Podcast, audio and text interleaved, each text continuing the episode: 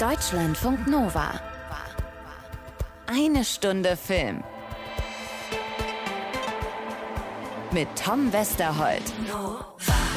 Ja, was für ein Glück bin es nicht nur ich. Hallöchen, Freunde! Die Probe hat vor zwei Stunden angefangen. Wie jetzt? Nein, sie kommt zu keiner Probe, das hat sie nicht nötig. Wer übt, hat einfach nicht genug Talent, ist ihr Motto. Die Damen und die Herren und alle anderen, die reizende Anna Wollner. Äh, du musst dir das jetzt aber so vorstellen, ich komme hier jetzt ähm, Miley Cyrus Wrecking Ball-like auf einer Kugel in Ja. dieses Podcast-Studio geflogen. Also beziehungsweise ich habe es schon gemacht. Da hinten ist äh, von wegen Üben nicht nötig. ne? Da hinten ist eine Delle in der Wand. Ich Hm. habe mich ein bisschen verkalkuliert. Ja, so, du weigerst dich ja immer standhaft zu singen, seit vielen Jahren schon. Äh, wird das auch heute wieder so sein? Jawohl. So, dann hast du das mit unserer Gästin Nummer 1 gemeinsam, mit Alexandra Maria Lara. Die singt auch nicht, sondern spricht nur ab Donnerstag im Kino, obwohl der Film ja Sing heißt und nicht Talk. Alexandra Maria Lara bei uns, mit der ich unter anderem drüber gesprochen habe, wie geil das wäre, so richtig gut singen zu können. Das ist nämlich was, was wir beide nicht können, aber es gerne können würden, haben wir festgestellt. Ja, singen oder nicht singen, äh, das klingt ein bisschen albtraumhaft. Also wenn ich singen würde, wäre das ein absoluter Albtraum. Und was ist das für eine schöne Überleitung äh, zu Nightmare Alley, dem neuen Film von Guillermo del Toro, der uns äh, mitnimmt in die in 1940er in einen Film noir mit Bradley Cooper und Kate Blanchett, 150 Minuten Kino. Und kleiner Spoiler vorab, ich glaube Tom, wir mussten uns am Ende gegenseitig wecken. Wir haben uns gegenseitig die Streichhölzer in die, zwischen die Augenlider geklemmt, um das Ende des Films überhaupt noch mitzuerleben. Das stimmt. Kommen wir von da aus dann direkt zu Gast Nummer zwei heute, nämlich zu dem von uns beiden sehr geschätzten Filmemacher Christian Schwocho. Ab Freitag hat er seinen neuen Film auf Netflix draußen. Ein Drama, Thriller, Munich, The Edge of War. Internationales Ensemble mit unter anderem Janis Niewöhner und Jeremy Irons vor der Kamera. Ja, und ein paar Jahre, äh, ein paar Monate später fast nur, äh, habe ich dann noch einen äh, Mediathekentipp rausgekramt, tatsächlich ARD-Mediathek. Es gibt ja so Serien, über die man zufällig stolpert. Wenn man abends das Gefühl hat, Netflix durchgespielt zu haben, hatte ich und stolperte über Was Atlant ist eigentlich, wenn man Netflix durchspielt, der Endlevel-Boss? Ähm, Tatanga natürlich. Und ich frage mich aber gerade tatsächlich, ob man einfach, äh, äh, du merkst schon, ich habe früher zu viel äh, Super Mario auf dem Gameboy gespielt. Ja. Das ist auch ungefähr das Level, auf dem ich stehen geblieben bin. Wenn man gegen Tatanga gewonnen hat, setzte man ja vorne wieder an, aber es gab ja mehr Gegner, aber auch mehr Bonuspunkte, die man sammeln konnte. Deswegen frage ich, ist das bei Netflix vielleicht auch so? Sind wir da vielleicht schon längst? Ach, wenn man es durchgeguckt hat, meinst du, dann, äh, dann, Ja. dann gibt es die Gibt's Bonus-Level? neue Folgen? Gibt's neue Folgen von den. Serien? Ah, wir, das wär schwank, interessant. wir, wir, wir schweifen ab. Also Atlantic Crossing, ARD-Mediathekentipp, den ich zufällig sah und aufsaugte. Eine Menge zu tun, auch diese Woche wieder, aber so kennt und liebt, möchte fast sagen, vergöttert ihr uns? Warum sollten wir da tief stapeln an dieser Stelle? Das weiß ich auch nicht. So, finde vergöttern genau passend. Ähm, Handvoll Kreide für dich, Anna, Handvoll Kreide für mich, Schluck Wasser dazu, runterspülen und bitte sehr. I I want to hide. I wanna tear down the walls that hold me inside. Die singende Animal Farm ist zurück. Haussau Rosita, Elefantendame Mina, Gorilla Johnny, Igeldame Ash und auch sonst einige alte Bekannte aus dem ersten Teil vom Animationsfilm Sing. Nur einer fehlt. Warte, wo ist der Koala hin? Und wer bist du? Ich bin ab heute dein Boss. Und jetzt schwing dein Fell in ein Kostüm, Süße. Buster Moon, der äh, leicht äh, permanent überforderte Koala und Boss der Tier-Musikshow-Truppe, ist nicht bei den Proben, wo er eigentlich sein sollte. Stattdessen regiert da jetzt das ziemlich hysterische Chamäleon Miss Crawley die anstehende Show. Was ist denn da los? Ich würde sagen, er ist auf Löwenjagd. Er- Man könnte sagen, er ist auf Löwenjagd. Man könnte auch sagen, er sucht einen äh, gealterten, ähm, zurückgetretenen Showstar, der eigentlich gar nicht mehr will, aber aus bestimmtem Grund nochmal soll Und überredet werden muss. und überredet werden muss dazu, genau. Lass uns vielleicht von da, weil das ist eigentlich schon die Story. Auf der einen Seite haben wir die Truppe, die versucht, diese neue Show auf die Beine zu stellen. Ein Weltraummusical. Was Ja. für eine famose Idee. Ja. Oh, ich habe in diesem Film gesessen und gedacht, wenn ich rausgehe, also ich, möchte, ich habe den im Zoopalast gesehen in Berlin und dachte, wenn ich rausgehe, möchte ich sofort zwei Häuser weiter ins Theater des Westens, wo in Berlin Wien Musicals laufen und gerne das Weltraummusical nicht von dieser Welt gucken. Genau, Machete haben wir ein bisschen vermisst. Also ähm, das ne? Oh, das hat aber sehr gedacht. Machete Kills Again in Space, der Teil, auf den wir bis heute immer noch alle warten, den es nie gegeben hat. Ich finde, an Story ist das auch schon eigentlich genug erzählt. Ich würde lieber gerne direkt mit dir auf die Tierstimmen zu sprechen kommen, weil das hier, finde ich, so ein krasser Fall von Scheinwerferlicht und wirklich Kellerschatten ist. Also im Original haben wir da Leute wie Matthew McConaughey oder Reese Witherspoon. äh, Taron Egerton. Taron Egerton, Scarlett Johansson oder auch äh, Pharrell Williams. Ähm, bei uns der auf der einen Seite immer wieder überragende Bastian Pastewka, wieder als Basta Moon, kennt ihr aus dem ersten Teil. Alexandra Maria Lara, die es halt eben auch kann, das mit dem Voice-Over. Und die unfassbare Katharina Thalbach als dieses brüllende Wutchamäleon, Miss Crawley, das im Original übrigens, finde ich ganz geil, ähm, von, äh, von Garth Jennings gesprochen wird, also vom Regisseur äh, gesprochen wird. Bei uns halt Katharina Thalbach. Äh, Wenn er genauso am Set, äh, vor allem am Set bei einem Animationsfilm, wenn Ja, er genauso schon. Regie geführt hat äh, wie äh, Katharina Thalbach hier ähm, äh, einmal äh, feucht durchwischt, dann möchte ich nicht dabei gewesen sein. Genau. Der große Unterschied ist, die, ähm, die singen bei uns nicht, ähm, zumindest die allermeisten deutschen Synchronstimmen singen nicht, ja, weil weil das bei uns noch nicht so verbreitet ist wie in Amerika oder weil das bei uns nicht so eine Selbstverständlichkeit ist, dass SchauspielerInnen automatisch auch so gut singen können, wie es viele Hollywood-Stars können. Die haben die bessere Technik. Ja, vielleicht. Also äh, Audiotechnik, um zu polieren. Aber also hier jetzt zum Beispiel äh, Reese Witherspoon ist eine wahnsinnig gute Sängerin. Oder wenn mir sofort einfällt, Anne Hathaway, als ich die zum ersten Mal singen gehört habe, habe ich gedacht, ja super, äh, ausgebildete Sängerin. Und das ist da so vertreten und bei uns aber oft so, dass Schauspieler überhaupt gar kein bisschen singen können. Ich glaube ja auch tatsächlich, Taron Egerton hat Elton John in Rocketman vor allem deswegen spielen dürfen, äh, weil äh, Dexter Fletcher, der Regisseur, Sing 1 gesehen hat. Das ist, das ist eine gewagte Theorie, aber ich, ähm, ich lasse die mal einfach so stehen. Ähm, ich hatte eben gesagt, es ist viel Scheinwerferlicht und viel Kellerschatten, auch bei den SprecherInnen. Diese Fuchs- oder Wolfsdame Porsche im Original von Halsey gesprochen und gesungen, die da natürlich auch singt Girl on Fire. Klar, das ist der Hit gewesen von Alicia Keys. Ähm, das ist dann bei uns, im Deutschen ist das dann Viktoria Swarovski. Wer ist das? Ja, das ist eine berechtigte Frage. Die moderiert irgendwelchen Blödsinn auf RTL. Ich habe die mal an der Seite gesehen von Daniel Hartwig. Ähm, Let's Dance? Fragezeichen. Ich habe wirklich keine Ahnung, aber so Sachen macht die und vor allem ist die halt Influencerin mit 500.000 Followern auf Instagram und so Leute werden dann besetzt für Synchronspiel. Ähm, Da habe ich aber noch eine andere Fallhöhe in diesem Fall von Sing. Äh, nagel mich jetzt nicht fest, korrigiere mich bitte.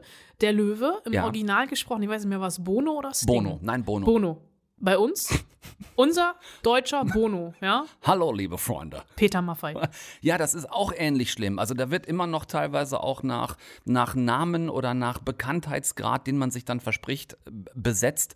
Ich finde das ähm, bescheuert und oftmals ist es dann wirklich ein richtig tiefer Griff ins Klo, anstatt einfach jemanden zu nehmen, der vielleicht namentlich nicht so bekannt ist, der aber Synchronschauspiel gelernt hat, würde sich anbieten. Gilt alles, wie gesagt, nicht für die Herr- und Damschaften Thalbach, Pastewka und auch äh, Lara. Und ähm, sie, die Alexandra, endlich mal wieder zu treffen, war tatsächlich toll. Wir haben nämlich schon beim Reinkommen und uns hinsetzen im Hotel festgestellt, das letzte Mal ist auch schon wieder vier Jahre her. Das war nämlich damals zur Serie You Are Wanted. Haben wir zuletzt gesprochen. So, und seitdem haben wir uns mal hin und wieder auf Berlinalen gesehen, sind uns über den Weg gelaufen, aber endlich, jetzt mal wieder Zeit zu Freue reden. mich. Ja, komm, Zeit zu reden. Für dich ist es auch ein Comeback nach fünf Jahren. Äh, Sing war 2016. Genau. Ähm, ein Comeback in den zauberhaften Körper der Rosita zurück. Ja, ich liebe Rosita. Ja, Ja. ähm, der in diesem Fall, ohne dass wir was spoilern, aber so ein bisschen in dieser großen neuen Show, in diesem, diesem Varieté, was so toll aussieht, so der ausgetauschte Star. Und da habe ich mich gefragt, das ist ja auch was, was euch Schauspielerinnen und Schauspielern durchaus mal passiert. Sei es, dass ein Casting sich vielversprechend angefühlt hat, ähm, ist dann aber doch einfach nichts wird. Ähm, die, die Sorgen und Nöte der kleinen Haussau in diesem schönen Animationsfilm, konntest du sie dieses Mal besonders gut nachfühlen, nachempfinden? Absolut. Und ähm, du hast absolut recht. Na klar, kennt man auch solche Situationen oder solche Ängste. Und ähm, ich finde es so, die haben das einfach toll in diese Geschichte mit eingebettet, ja. Und man kriegt so einen guten Blick darauf irgendwie. Weißt du, im ersten Teil retten sie das Theater. Ja, und das ist eine heldenhafte Leistung, weil dieser Buster Moon, der ist, der hängt so sehr und betreibt dieses Theater mit größter Leidenschaft, aber ähm, eigentlich ohne jegliches Mittel. Und dann äh, und, und, und, und verzettelt sich dann natürlich auch in seinem, in, woher kommt jetzt die rettende Idee, wie schaffen wir es, dieses Theater zu retten? Und dann retten sie es am Schluss. Und jetzt im zweiten Teil geht es halt darum, um die große Show, um den, um den Traum von der großen Bühne und, und, und, und dem, der großen Performance, ja. Und aber natürlich ist es in so einem Moment so, dass man dann natürlich auf Herausforderungen stößt, die, ähm, die auch neues Terrain bedeuten, ja. Und so eben natürlich auch für Rosita, ja, die sich dann zum ersten Mal in so einer Situation wiederfindet, die sie natürlich, woher soll sie wissen, wie man sowas bewältigt und wie man mit sowas umgeht und so, ja. Aber Tatsache, there's now business like show business, ja. So ist es halt. Absolut. Es ist ein bisschen wie das zweite Album von einer Band. So, da war dieser. Überraschungserfolg, ne? So das erste Album plötzlich meistens geht's nicht so gut, ne? So geht's durch Meistens die Decke und das, geht's runter das beim zweite Album. Album, ne? Ja, viele Musiker sagen, äh, Musikerinnen, Musiker sagen, das ist somit das Schwerste, wenn du glaub an den sofort. an den Erfolg des Originals anknüpfen sollst. Ja. Ist ja nicht nur irgendwie thematisch bei euch im Film so, sondern ist ja grundsätzlich auch mit Fortsetzungen so, ne? Absolut, ja.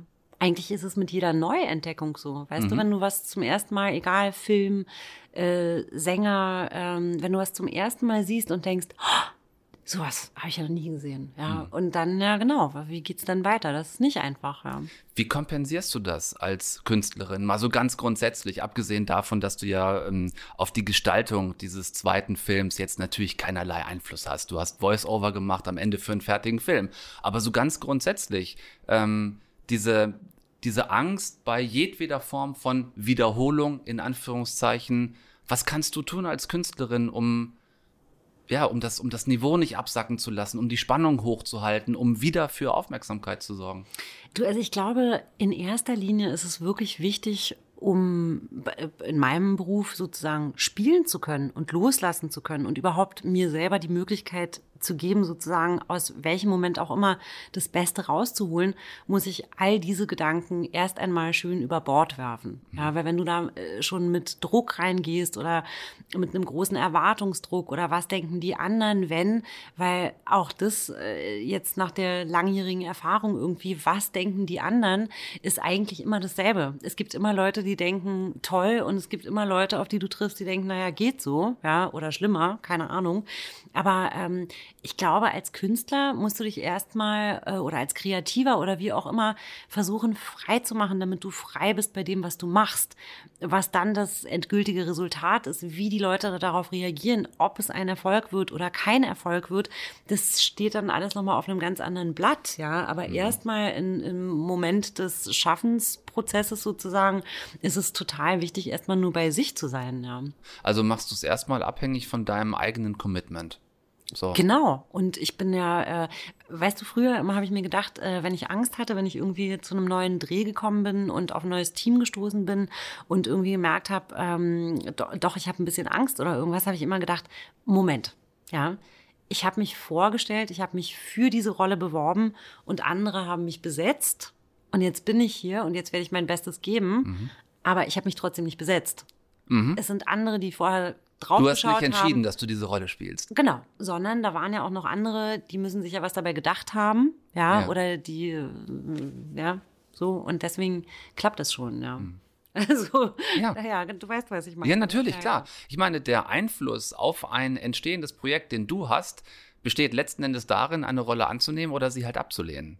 Das ist das, was du im Vorfeld tun kannst. Letztlich schon. Und ich suche natürlich immer, ich bin äh, aber immer schon auch äh, im regen Dialog gerne mit meinen Regisseuren, weil natürlich gibt es auch Situationen und ich finde immer, es gibt Regisseure, die, die, die nennt man Schauspielerregisseure, also die, die, das ist jetzt nicht jedermanns, nicht, nicht jeder Regisseur kann unbedingt gut mit den Schauspielern zusammenarbeiten. Manche sind wahnsinnig begabt im Schnitt oder haben andere Talente. Das muss man noch nicht mal unbedingt dem Film anmerken. Ja. Aber ähm, weißt du, wenn ein Schauspieler, wenn ich zum Beispiel Sätze sagen muss und ich merke, dass es nicht möglich ist, den Satz oder wie auch immer authentisch rüberzubringen, weil er einfach nicht stimmt und einfach nicht passt und einfach mit der Wahrheit dieser Figur nichts zu tun hat. Ja, Ja.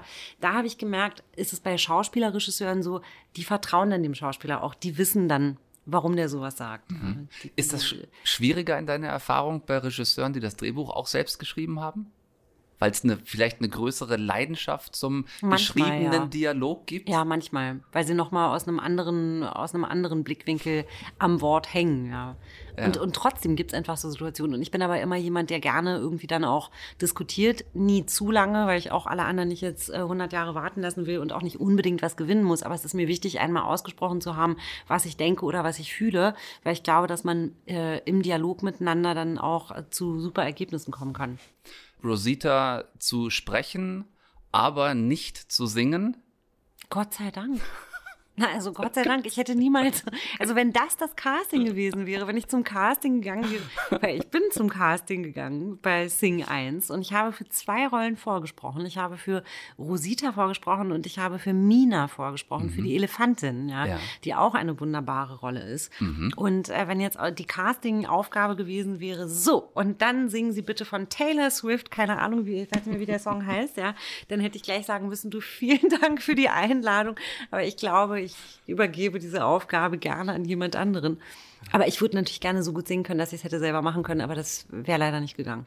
Es ist ähm, meine persönliche Achillesferse, genau das nicht zu können. Und mich wurmt das quasi schon mein ganzes Leben. Ja, verstehe ich. Ich spiele verschiedene Instrumente, alles easy, so kann ich. Cool. Singen reicht gerade mal, wenn überhaupt, so für Background-Gesang bei ja, mir. das wäre bei mir auch so. Ist, aber geht dir das dann ähnlich, dass du da stehst und sagst, das ist so eine, das ist so eine, so eine Gabe oder so ein, so ein, ähm, so ein Können, was dir fehlt, was du aber unglaublich gerne hättest? Ja. Also hätte ich das unglaublich gerne, ja, total. Also es gibt ja wohl nichts Cooleres, als wenn jemand, aber ich muss sagen, Oder äh, die anderen. gut singen kann? Ja, gut, aber ich muss ehrlich sagen, ich würde auch viel drum geben, irgendwie jetzt äh, in so einer Hotellobby, wenn da so ein Piano steht, irgendwie mich da so cool hinsetzen zu können und schnell irgendwie so ein paar coole Takte spielen zu können. Das kann ich ja alles nicht. Mhm. Oder so ein Saxophon in die Hand zu nehmen und plötzlich irgendwie alle umzuhauen mit so einem coolen Saxophonstück. Das wäre doch wohl der absolute Oberknaller. Das kann ich alles nicht. Ja, wobei es und ist schon du spielst möglich- ganz viele Instrumente. Es ist schon möglich, jemanden mit einem Saxophon umzuhauen, auch wenn man das Instrument nicht spielt. Ja, das, Also, das könnte ich. Das es geht schon. Ja. So, kräftig ausgeholt, dann würde das funktionieren. Ich würde gerne noch einen Moment mit dir über diesen, über diesen Faktor Zeit sprechen, die so vergeht. Und also mein, bei mir ist es, also irgendwer hat mal gesagt, ähm, wenn du auf, also oder die, die schmerzhafteste Art und Weise, die Vergänglichkeit von Zeit zu erfahren, ist ein Kind zu kriegen. Mir geht das so, so über die Jahre, die ich Vater bin. Es gibt keinen sichtbareren Zeitmesser als ein eigenes Kind. Ja. Jetzt haben wir uns ähm, drei, vier, beziehungsweise auch mit äh, Sam jetzt schon fünf Jahre nicht mehr gesehen. Die Zeit ging rum wie, wie nichts eigentlich.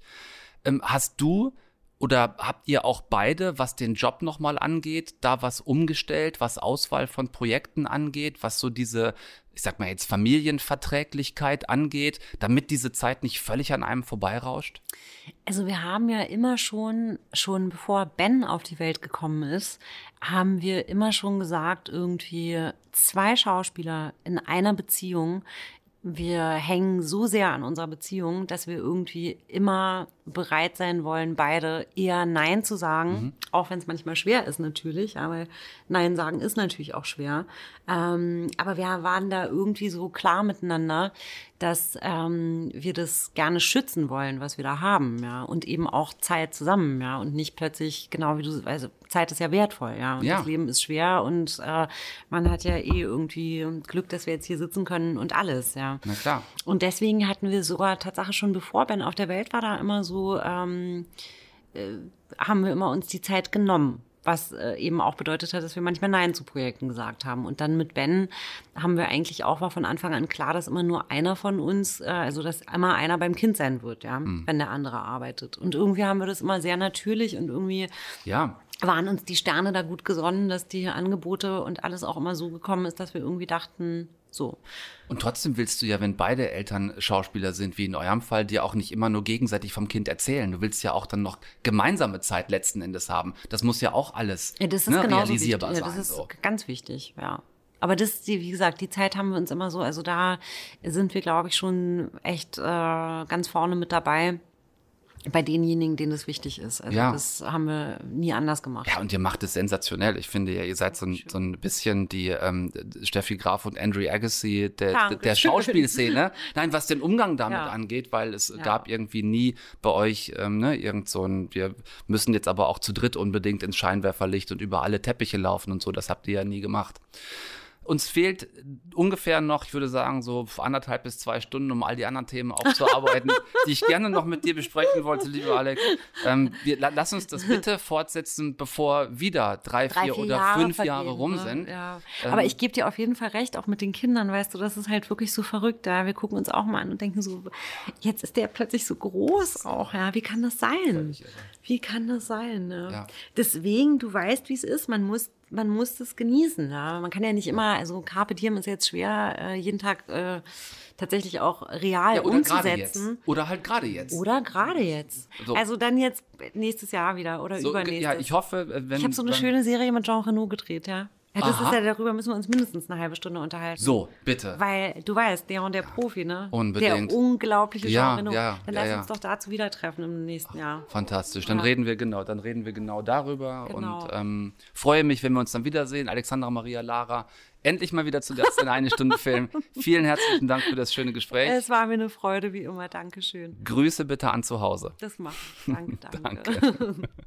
Das also eher so leichte Kost ab Donnerstag im Kino. Ähm, ist jetzt keine Fortsetzung, Anna, die mich umgehauen hätte. Du hast, glaube ich, gesagt, so ein, dieser Überraschungsmoment des ersten Teils von damals, der fehlt natürlich Oh, wie in jeder beim Fortsetzung. Ersten Rotz und Wasser geheult. Ich Ja. erinnere mich noch, äh, ich hatte eine, eine der Sternstunden meiner Heulkarriere im Kino. Äh, bei Sing äh, reden wir nicht drüber. Ich hatte, ich hatte Spaß im zweiten Ja. Teil. Und äh, den Spaß, das kann man, wenn, wenn ich jetzt gerade aus unserem äh, Podcast-Bürofenster ins graue Berlin gucke, man kann es sehr gut gebrauchen, diesen Spaß. Ähm, ich möchte bitte, dass mir Bastian Pastewka irgendwann mal ein Telefonbuch vorliest.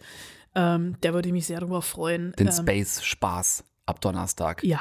Den kann man sich gut geben, ja. Ich habe mich wiedergefunden in dieser, in dieser Leidenschaft, die Musik in vielen Menschen auslöst, die selber Musik machen. Also dieses, dieses großartige Gefühl des selber Musikmachens. Da habe ich mich sehr wiedergefunden und ich hatte eben ja äh, Garth Jennings kurz erwähnt, den Regisseur, der auch Miss Crawley im Original spricht, falls ihr die ähm, OV-Version gucken wollt im Kino. Der Typ hat, ähm, bevor er die beiden Sing-Filme gedreht hat, ganz viele Musikvideos gedreht für wirklich große namhafte Bands und er da ein Händchen für hat. Musikdarstellung ähm, im Film, auch im Animationsfilm, das merkt man wirklich sehr deutlich. Vom Musical hier zum Varieté, Anna, oder zur Freakshow, weil ich habe gedacht, also eigentlich möchte ich das Ding Wanderzirkus nennen, weil es das am besten beschreibt. Aber dieser Zirkus wandert nicht in Nightmare Alley, sondern der ist ja an einem festen Ort auf dem platten amerikanischen Land. Ja, es ist dieses klassische amerikanische 1930er, 40er Varieté-Wander-Jahrmarkt-Zirkus-Setting. Es sind alles sehr, sehr verschrobene Gestalten, so eine Sammlung, Ansammlung von Außenseitern. Und Guillermo del Toro, der hat ja eine Schwäche für Außenseiter und der hat auch eine Schwäche für Monster. Also ähm, Hellboy, ja, The Shape of Water, äh, der Film, für den er vor vier Jahren den Oscar als bester Film gewonnen hat. Also nicht er selbst, sondern die Produktionsfirma dahinter. Und jetzt Nightmare Alley, das ist eine Romanverfilmung, ein Roman, oh, ich glaube von 1946 oder 47, ein Jahr später auch verfilmt schon mal.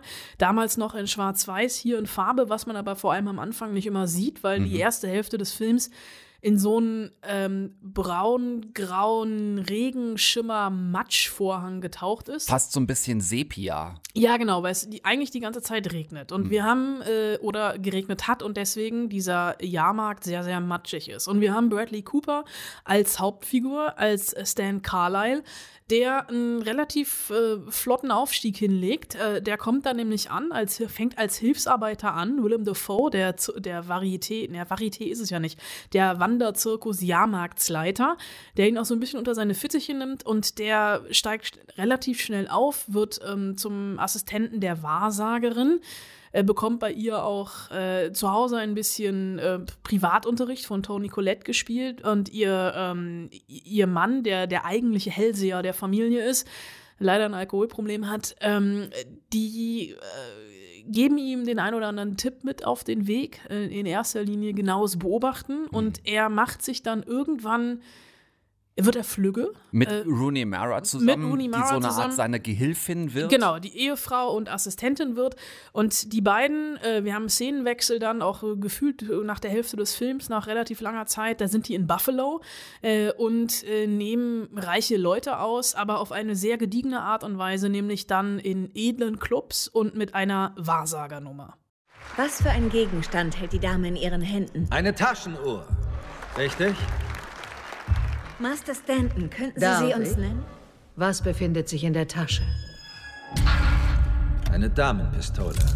Ja, die Dame, die hier eine Pistole in der Damenhandtasche hat, das ist äh, Kate Blanchett, die eine Psychoanalytikerin spielt, Lilith Ritter, die sich dann mit Carlyle zusammentut und äh, ja, ich weiß gar nicht, ja doch, weil die beiden sind eigentlich Gegner auf Augenhöhe. Das ist schon, was sie da machen, so fast duellartig. Und sie nehmen einfach äh, Patienten von ihr aus, die ihr ihre tiefsten Geheimnisse anvertraut haben und er mit seinem, diesem Mentalist-Ding, was er ja immer wieder hat oder vorgibt zu haben. Äh, und ab da ähm, weiß der Film auch nicht mehr so richtig, was er will. Ja, das ist äh, das, das Problem. Mein Problem war, äh, Spoiler hin oder Spoiler her. Ich finde, wir dürfen das sagen.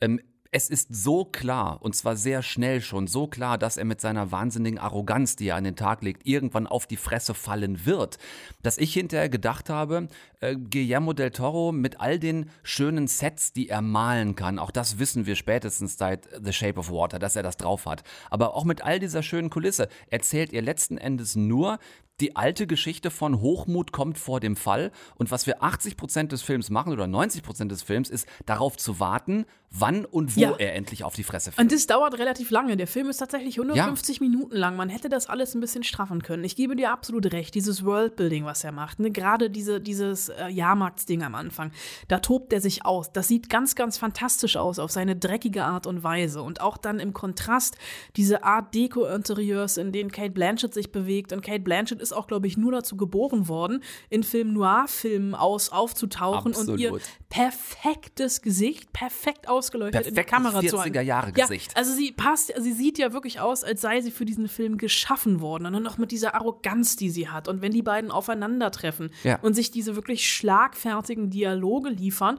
man aber immer darauf wartet, dass es passiert. Und es passiert am Ende. Es wird sehr brutal. Es sieht unglaublich gut aus. Beide Welten, beide Teile. Aber es war erzählerischer Stillstand für mich, so dass ich zwischendurch dachte und ich, was ich gar nicht verstehe, viele, also viele Deutsche vor allem, viele deutsche Kritiker schreiben jetzt, das ist äh, große Oscar-Chancen. In Amerika ist der Film total gefloppt, das wollte niemand sehen, trotz, trotz Bradley Cooper und Kate Blanchett. Und wo wir gerade bei Bradley Cooper sind, wenn man den mal wieder im Kino äh, sehen will, kurze kurzer Tease auf nächste Woche. Da kommt der wesentlich bessere Film mit Bradley Cooper ins Kino, auch wenn er nur kurz auftaucht. Da werden wir dann drüber reden. Ansonsten habt ihr jetzt die Wahl, euch am Donnerstag für oder gegen Nightmare Alley zu entscheiden. Ich fand ihn auch deutlich zu lang. Ähm, wenn ihr tolle Bilder sehen wollt, geht ihr vielleicht trotzdem rein. Ansonsten äh, think twice. Von dort aus gehen wir tatsächlich sogar einen zeitlichen kurzen Schritt zurück, denn Nightmare Alley endet dann ja Anfang der 40er. Ja, mit Beginn, oder beziehungsweise nicht mit Beginn des Zweiten Weltkrieges, aber mit dem Einmischen der Amerikaner in den Zweiten Weltkrieg. Richtig. Und zum Beginn oder kurz vor den Beginn des Zweiten Weltkrieges gehen wir jetzt zurück mit einer Ansprache von Großbritanniens Premierminister Neville Chamberlain ans englische Volk 1938. Männer und Frauen aus dem Vereinigten Königreich und dem Empire. Solange der Krieg noch nicht begonnen hat, besteht immer noch Hoffnung, dass er verhindert werden kann. Das haben viele Briten tatsächlich gedacht, noch kurz vor Ausbruch des Zweiten Weltkriegs, dass man diesen Hitler da in Deutschland doch sicher irgendwie besänftigen kann, dass man eventuell sogar mit dem zusammenarbeiten kann. So sehr kann eine oder konnte eine ganze Welt sich täuschen. Ähm, hier ist es jetzt der Ausgangspunkt in Richard Harris Roman München und Christian Schwocho, Macher von Bad Banks und zuletzt auch Je suis Karl, hat da den Film Munich, The Edge of War draus gemacht, startet jetzt am Freitag auf Netflix.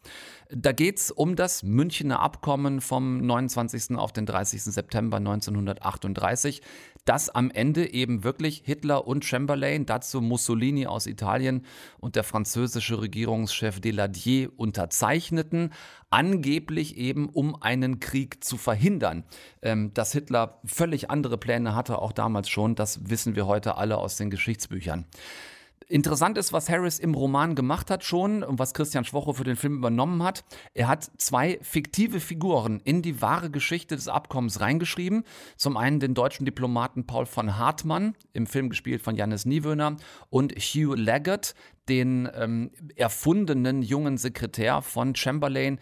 Den spielt hier George Mackay. Den kennt ihr aus dem, ähm, wie sagen wir immer, einer ungeschnitten wirkenden 1917. Ja. Ja, ungeschnitten war er ja nicht, aber ähm, er sieht tatsächlich fast komplett so aus. Tatsächlich langsam einer meiner Lieblingsschauspieler in der Generation. Ja, absolut. George Mackay, einer der beiden jungen Soldaten aus 1917 von äh, Sam Mendes. Ähm, der Plot-Start ist, dieser Leggett wird vom britischen Geheimdienst beauftragt, sich mit von Hartmann zu treffen. Ich glaube, der Name Paul von Hartmann ist Ihnen geläufig. Äh, ja, Sir. Wir waren zusammen in Oxford. Er hat ein Dokument in seinem Besitz. Wir wollen, dass Sie morgen nach München reisen und das Dokument besorgen. So, dieses Dokument soll angeblich etwas Wichtiges beweisen und das alles äh, drei Tage vor dem Treffen äh, der damaligen europäischen Spitzenpolitiker in München. Das auch genug zur Geschichte an dieser Stelle, denn gefallen hat mir, wie Christian Schwocho die Thriller-Spannung die ganze Zeit oben hält. Da hat er mich, wenn ich mich zurückerinnere, wirklich nicht einmal verloren. Der Bogen, der läuft schön durch vom Anfang bis zum Ende des Films. Und ich mochte, dass er die Utopie des Films nicht so überdreht hat, wie meiner Meinung nach am Ende von Je suis Karl. Haben wir da jemals drüber gesprochen, Anna? Ich fand ja, dass so diese letzten 10, 15 Minuten von Je suis Karl, dass ihm da seine eigene Geschichte so ein bisschen um die Ohren geflogen ist. Ich weiß gar nicht mehr, ob wir darüber gesprochen haben, aber ich glaube, ich hatte das ähnliche Problem. Ja, das war mir ein bisschen zu doll und das äh, macht er hier tatsächlich nicht in München beziehungsweise Munich, The Edge of War. Und ähm, einen schlauen Schachzug finde ich auch die internationale Sprache des Films. Also Niewöhner als Hartmann, der spricht natürlich zwischendurch Deutsch, quasi auf deutscher Seite. Das wird dann für den internationalen Netflix-Markt einfach untertitelt. Er spricht aber auch nachvollziehbar fließend Englisch, weil von Hartmann ja eben, wie erzählt wird, vor Jahren mit ähm, der Figur, ähm, die George Mackay spielt, in Oxford zusammen studiert hat. Und so ergibt das einen recht flüssigen Deutsch-Englisch-Mix, der, kann ich mir gut vorstellen, auch international funktionieren wird. Ähm, ich habe das die letzten Tage gesehen, dass Christian Schwocho auch mit dem Film äh, international viel unterwegs gewesen ist, den Film viel in anderen Ländern vorgestellt hat und da wohl auch schon recht gute Kritiken bekommen hat. Dazu die Starbesetzung äh, Jeremy Irons als Neville Chamberlain, lief Lisa Fries aus Babylon Berlin in einer wichtigen Nebenrolle gegen das Vergessen. Mehr würde ich dazu an der Stelle nicht sagen wollen. Und eine Personalie, die ich einfach nur krass fand im Film, und das ist Ulrich Mattes als Hitler. Wohin wollen Sie? Kommen Sie her. Anna, du holst Luft. Ja, ich hole Luft, weil ich, ich, will mich gar nicht so sehr einmischen, weil du dich mehr mit dem Film bisher beschäftigt hast als ich, aber ich musste bei Ulrich Mattes als ich habe zweimal hingeguckt. Ja. Und dann Ähm, habe ich nachgeschlagen. Also, äh, so wie Ulrich Mattes ihn spielt, kriegt es was sehr Spezielles, was sehr Besonderes. Ihr könnt euch das jetzt am Freitag auf Netflix anschauen. Ähm, grundsätzlich den Film, wenn ihr ein bisschen mehr wissen wollt über den Ausbruch des Zweiten Weltkriegs und was damals überhaupt passiert ist. Und über diese sehr spezielle, habe ich gesagt, spezielle Hitler-Darstellung ähm, und auch Christian Schwochos Family Business am Set, was er seit Jahren pflegt, habe ich äh, mit dem Regisseur von Munich The Edge of War sprechen können.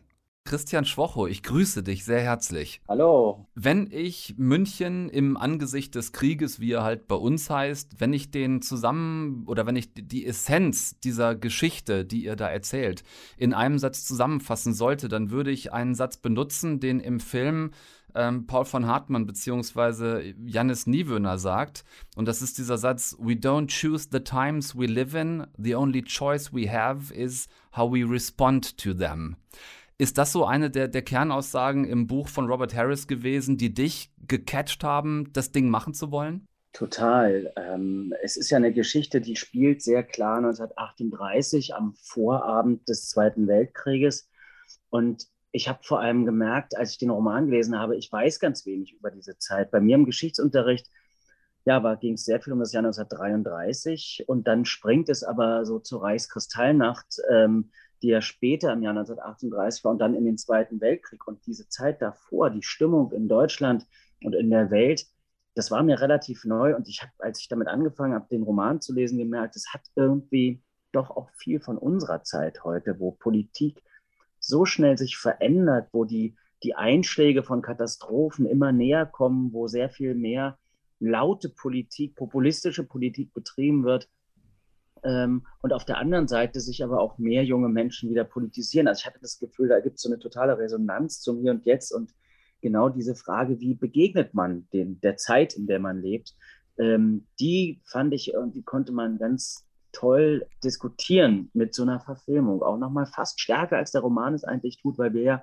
die Figur, die du angesprochen hast, Janis Nieböhner, die er spielt, aber auch die Figur, die George Mackay spielt, ähm, sein britischer Freund, die beiden habe ich ja in den Vordergrund gestellt und die diskutieren eben politisches und gesellschaftliches auf sehr genau. Weise.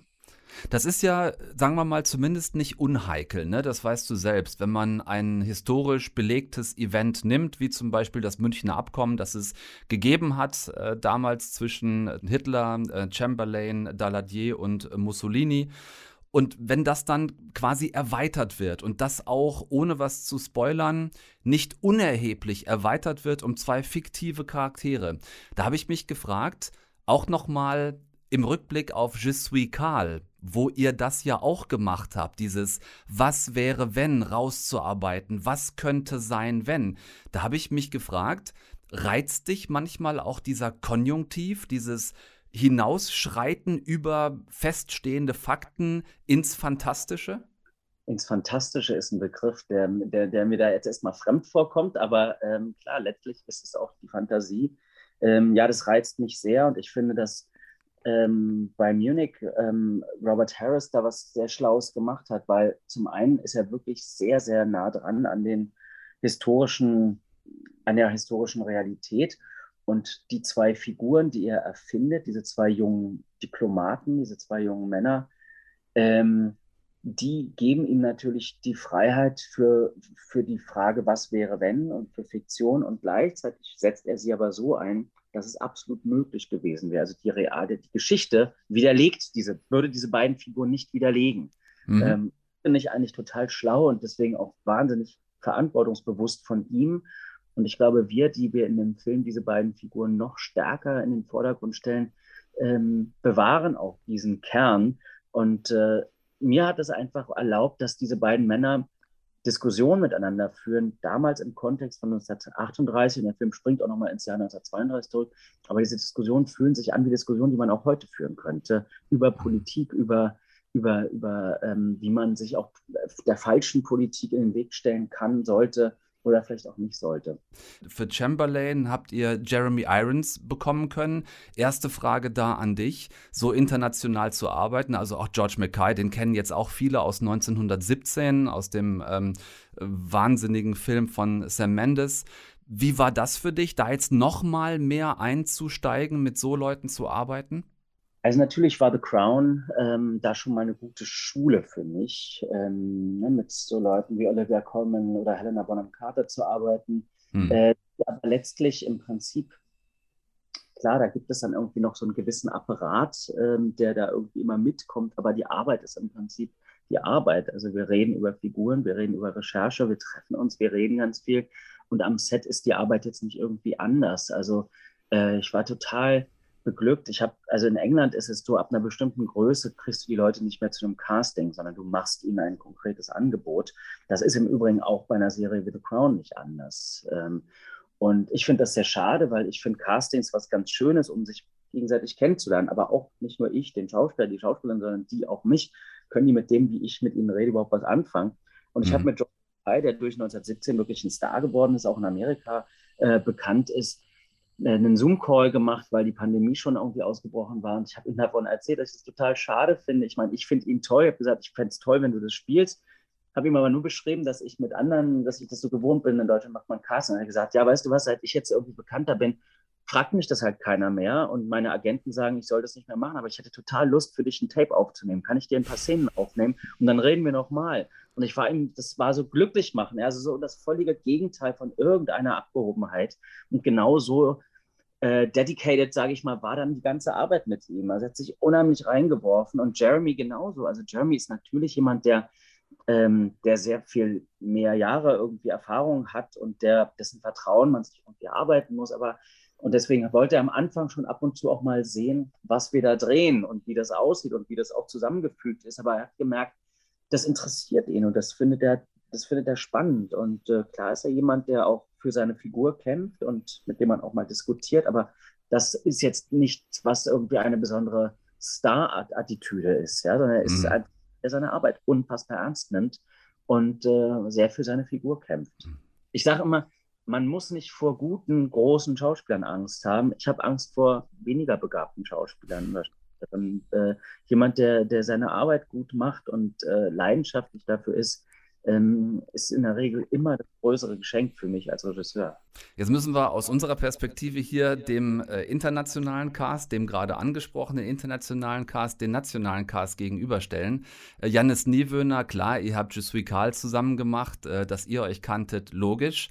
Aber ich möchte trotzdem gerne mit dir über die Personalie Ulrich Mattes reden. Zum ersten die Frage, stimmt das, was so ein bisschen kursiert, dass er relativ kurzfristig eingesprungen ist und dass ähm, Hitler ursprünglich gespielt werden sollte von Martin Wuttke oder ist das ein Hoax? Nee, das stimmt. Ähm, ich würde das jetzt ungern breit ausführen. Es hatte gesundheitliche Gründe, dass wir, ähm, dass wir diese Rolle nochmal anders besetzt haben.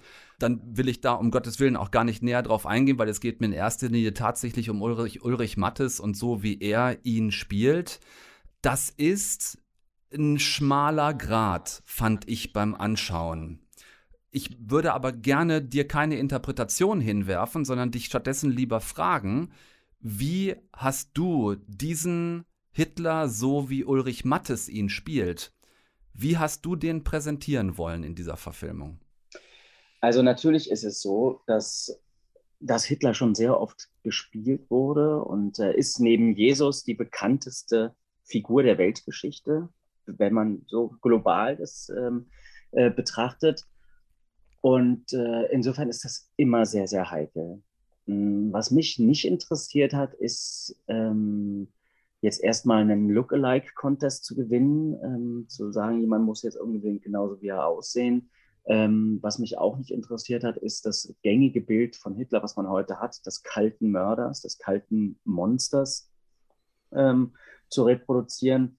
Mein Zugang bei allen Figuren, äh, auch wenn sie das Böse in sich tragen, von Dämonen besessen sind, und das ist bei Hitler ja nun sehr eindeutig so der Fall gewesen, ist trotzdem mit, mit einen Menschen irgendwie zu finden und äh, sich zumindest damit zu beschäftigen, ja, also was, was, was gibt es so an Widersprüchlichkeiten zu erzählen? Und ich habe sehr, sehr viele Interviews mit Menschen gelesen, die Hitler tatsächlich kannten. Es gibt ein Buch, wo sehr viele Menschen befragt wurden, die ihn privat kannten, die für ihn gearbeitet haben, die er entlassen hat, die seine Feinde waren und so weiter. Und das ist etwas, was ich mit Uli geteilt habe. Also Uli und ich kennen uns ja schon sehr lange, wir haben schon einiges zusammen gemacht. Ähm, und äh, ich glaube, es war ganz wichtig, ähm, dass er keine Karikatur wird, was insofern auch wirklich schwierig ist, weil wenn man sich heute Originalmaterial von Hitler anguckt, das wirkt ja unheimlich unfreiwillig komisch. Mhm. Ähm, damals hatte er aber eine wahnsinnige Anziehungskraft und war wie ein Popstar gefeiert in Deutschland. Also das ist äh, irre, wenn man sich diese Aufnahmen anguckt, wie, wie er dort Frauen zum Weinen, zum Kreischen gebracht hat. Ähm, Und mit den wenigen Szenen, die wir hatten, ich wollte ihm politisches Gewicht geben. Ich wollte aber trotzdem auch zeigen, dass er durchaus auch zu humorfähig war und ähm, ja, einfach zu zeigen, dass es ein Mann ist, der eben unterschätzt wurde. Ähm, Mhm. Immer leicht aus der heutigen Sicht ihn in einem Film einfach als das kaltblütige Monster zu zeigen. Ähm, und so war mein, so war mein Zugang. Und ich finde, Uli hat mit großem Mut sich dem gestellt und ich finde es auch wirklich gut, wie er es gemacht hat. Weil du angesprochen hast, dass ihr ähm, schon viel miteinander auch äh, gemacht habt. Ähm, gibt es noch jemanden, mit dem du auch schon ganz viel zusammen gemacht hast in deiner ähm, Karriere? Und das ist Heide Schwocho, das ist äh, deine Mama. Ich habe nochmal geguckt, angefangen von äh, Novemberkind über äh, Deutschstunde auf jeden Fall und bin mir nicht ganz sicher, Bornholmer Straße. Bornholmer Ähm, Mama und Papa zusammen, äh, Ja. da Vater mit reingeholt. Wir haben sogar noch früher angefangen. Wir haben einen, äh, wir haben einen, meinen Drittjahresfilm an der Filmhochschule. Das war ein Kinderfilm, der auch schon 60 Minuten war. Das war so unsere erste wirkliche Zusammenarbeit. Und ähm, ja, wir arbeiten jetzt zusammen an einer großen Serie, wo, wo Heide mit ähm, maßgeblich mitentwickelt und schreibt.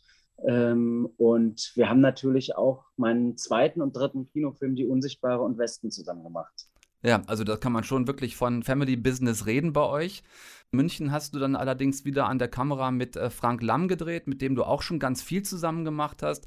Inwiefern brauchst du so eine, so eine Comfort-Zone an Leuten um dich herum, wenn du Filme machst, wo du weißt, du kannst dich drauf verlassen? Das fühlt sich so ein bisschen nach zu Hause an, weil das bei dir schon auch auffällt. Das ist jetzt gar nicht so eine, also das hat gar nicht so mit Komfortzone zu tun, sondern ähm, es ist was ganz Besonderes in dieser Filmwelt, wo es ja auch viele starke Egos gibt, wenn man auf Menschen trifft, ähm, zwischen denen keine Eitelkeiten stehen, ähm, sprich, die sich gegenseitig inspirieren, ähm, dem man gegenüber sehr ehrlich sein kann. Ich finde, Filme merkt man oftmals an, wodurch sie motiviert sind. Und ich bin wirklich jemand, der in erster Linie gute Geschichten erzählen möchte. Und der, ich habe ein Anliegen und es ist immer toll, wenn man Menschen um sich hat, mit denen man das teilen kann. Und das führt dazu, dass ich sehr gern mit meiner Mutter arbeite. Es führt dazu, dass ich alles mit Frank drehe. Auch mein Editor, Jens Klüber, ähm, ist jemand, mit dem ich alle Filme jetzt gemacht habe. Und ähm, der, im Laufe der Zeit sind Schauspieler, Schauspielerinnen wie Uli Mattes oder auch Albrecht Schuch, ähm, mit denen ich immer wieder arbeite, ähm, weil man so eine Verbindung hat, weil man so eine Sprache spricht. Ähm, und Jetzt gehört auch Janis Niewöhner dazu. Jetzt gehört auch Janis Niewöhner dazu, ganz genau. Es gehören aber auch viele andere Szenenbildner, Tim Pann, Frauke Föhrl am äh, mit.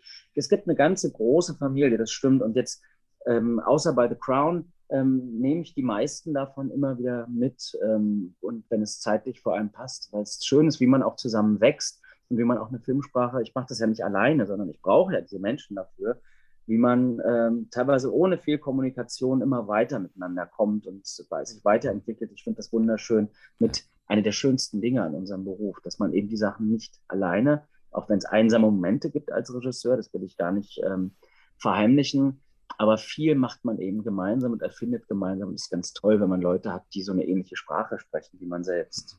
Jetzt sehen wir dich und einen Teil von euch zusammen erstmal auf Netflix in München im Angesicht des Krieges. Versprich mir bitte, dass es nicht wieder vier Jahre dauert, bis wir über irgendwas Neues von dir reden.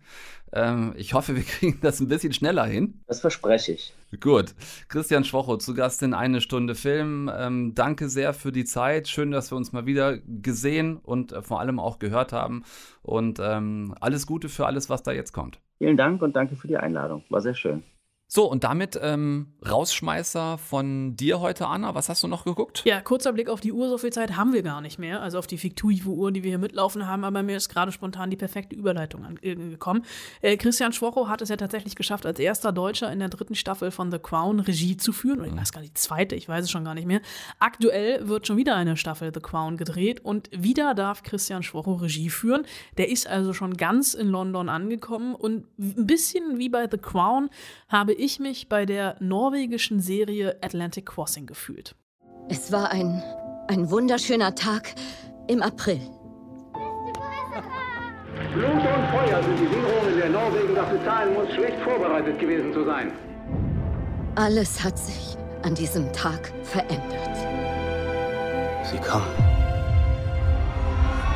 Das ist natürlich äh, bei Atlantic Crossing nicht ganz so opulent und skandalös wie bei The Crown. Es geht um, ähm, ja, beziehungsweise das einzig Skandalöse oder was man da so ein bisschen reininterpretieren könnte, ist, dass die Serie der norwegischen Kronprinzessin Märtha und dem amerikanischen Präsidenten Roosevelt eine äh, Affäre andichtet, äh, die es wohl historisch so verbürgt nicht gegeben hat. Auch die Serie bleibt da ein bisschen im Wagen und natürlich auch was Ausstattung etc. angeht, ist das ein bisschen gedeckter und nicht ganz so opulent, äh, was aber gar nicht heißt schlecht. Es geht um die norwegische äh, Königsfamilie. Äh, wir haben gehört, die Kronprinzessin Märtha, ihre Kinder und ihr Mann Olaf während des Zweiten Weltkrieges. Ähm, die Flucht von Norwegen nach Schweden. Äh, sie ist die Nichte des schwedischen Königs, bekommt dort äh, politisches Asyl. Der schwedische König wiederum bekommt Ärger mit Hitler, weil er als äh, quasi neutraler Schwede kein politisches Asyl geben darf, etc. Und dann die Flucht in die USA. Es sind so ein bisschen die Schrecken des Krieges äh, stellvertretend erzählt am Schicksal dieser Familie. Das ist sehr spannend, das ist sehr emotional. Seien das jetzt irgendwie Bombenangriffe, die Flucht oder einfach dabei zuzusehen, wie die Familie mit der unfreiwilligen Trennung umgeht. Ähm, übrigens, äh, für Serienfans ist diese Serie tatsächlich relativ prominent besetzt. Ähm, die schwedische Schauspielerin Sophia Helin, bekannt aus Die Brücke, spielt Märtha und Kylie MacLachlan, den wir entweder aus Twin Peaks oder How I Met Your Mother kennen. Da liegen Welten zwischen, spielt Roosevelt. Und ich habe, und da wäre dann auch wieder tatsächlich die Parallele zu The Crown, äh, während des Guckens äh, Wikipedia als Second Screen aufgehabt und bin eingetaucht in die norwegische Adelsgeschichte und natürlich auch Königshausgeschichte, weil ich wissen wollte, wie das tatsächlich alles war. Die Serie ist natürlich nicht, nicht immer historisch korrekt und übertreibt ein bisschen, ist so ein bisschen Ach, ab und zu ein bisschen schmonzettig kitschig, aber ähm, tatsächlich Märtha hat in Amerika mitgeholfen, das Rote Kreuz aufzubauen und ist äh, als, als Heldin gefeiert worden, als sie dann 45 zurück ähm, nach, äh, nach Norwegen gekommen ist. Ich wollte mal eine Folge in diese Serie reingucken aus journalistischer Sorgfaltspflicht, als ich gefragt wurde, hast du nicht mal wieder einen ARD-Mediathekentipp? Und habe dann ähm, irgendwann, jetzt ist ja ein bisschen aus dem Nähkästchen geplaudert, meine Frau an diese Serie verloren und äh, habe drei Abende beziehungsweise zwei Abende nicht mit ihr sprechen können, weil sie diese acht Staffeln, acht Folgen am Stück weggeguckt hat. Ähm, das äh, spricht ein bisschen Bände. Äh, es ist aber, finde ich, auch ein bisschen das beste Zeichen für eine Serie und damit komme ich an dieser Stelle zum Punkt, weil wir uns heute schon genug verquatscht haben.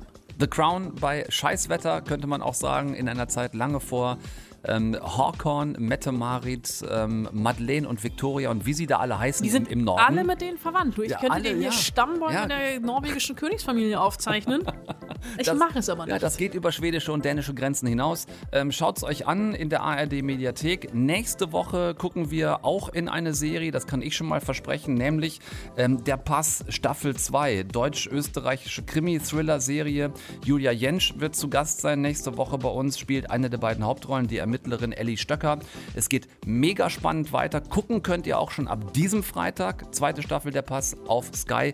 Und nächsten Dienstag sprechen wir darüber mit Julia Jentsch. Äh, Anna, du hast Bradley Cooper versprochen. Ich habe Bradley Cooper versprochen und ich habe nächste Woche noch, ich glaube, nächste Woche wird beim Kino wirklich nichts startet, aus, äh, außer der, dem neuen To- äh, Paul Thomas Anderson-Film. Äh, habe ich auch noch eine Serie, davon weißt du nur noch nichts, dass wir auch noch über eine andere Serie reden würden, werden The After Party von, oh Gott, ich bringe die Nachnamen immer durcheinander. Phil Lord und Chris Miller oder Chris Lord und Phil Miller, aber ich glaube, es ist tatsächlich ähm, Phil, Phil Lord und Chris Miller. Chris Miller. Die beiden, die unter anderem Spider-Man Into the äh, Universe gemacht haben, die Lego The Movie gemacht haben, die 21 Jump Street zurückgeholt haben. Die haben für Apple TV Plus eine Serie gemacht, The After Party, ein Who Done It High School Reunion Ding. Acht Folgen und jede Folge ist, Achtung, aus einer anderen Perspektive erzählt und in einem anderen Genre. Ich bin jetzt schon gespannt auf uns beide. Kann es kaum aushalten. Bis nächsten Dienstag, nächste eine Stunde Film. Für heute danke für die geliehenen Ohren. Ihr habt genug Hausaufgaben für die nächsten sechs Tage. Bitte alle ähm, erledigen. Macht bis dahin keinen Quatsch. Bleibt gesund. Guckt nix, was wir nicht auch gucken würden, denn Hauptsache es. Deutschlandfunk Nova. Eine Stunde Film. Jeden Dienstag neu. Auf deutschlandfunknova.de und überall, wo es Podcasts gibt. Deine Podcasts.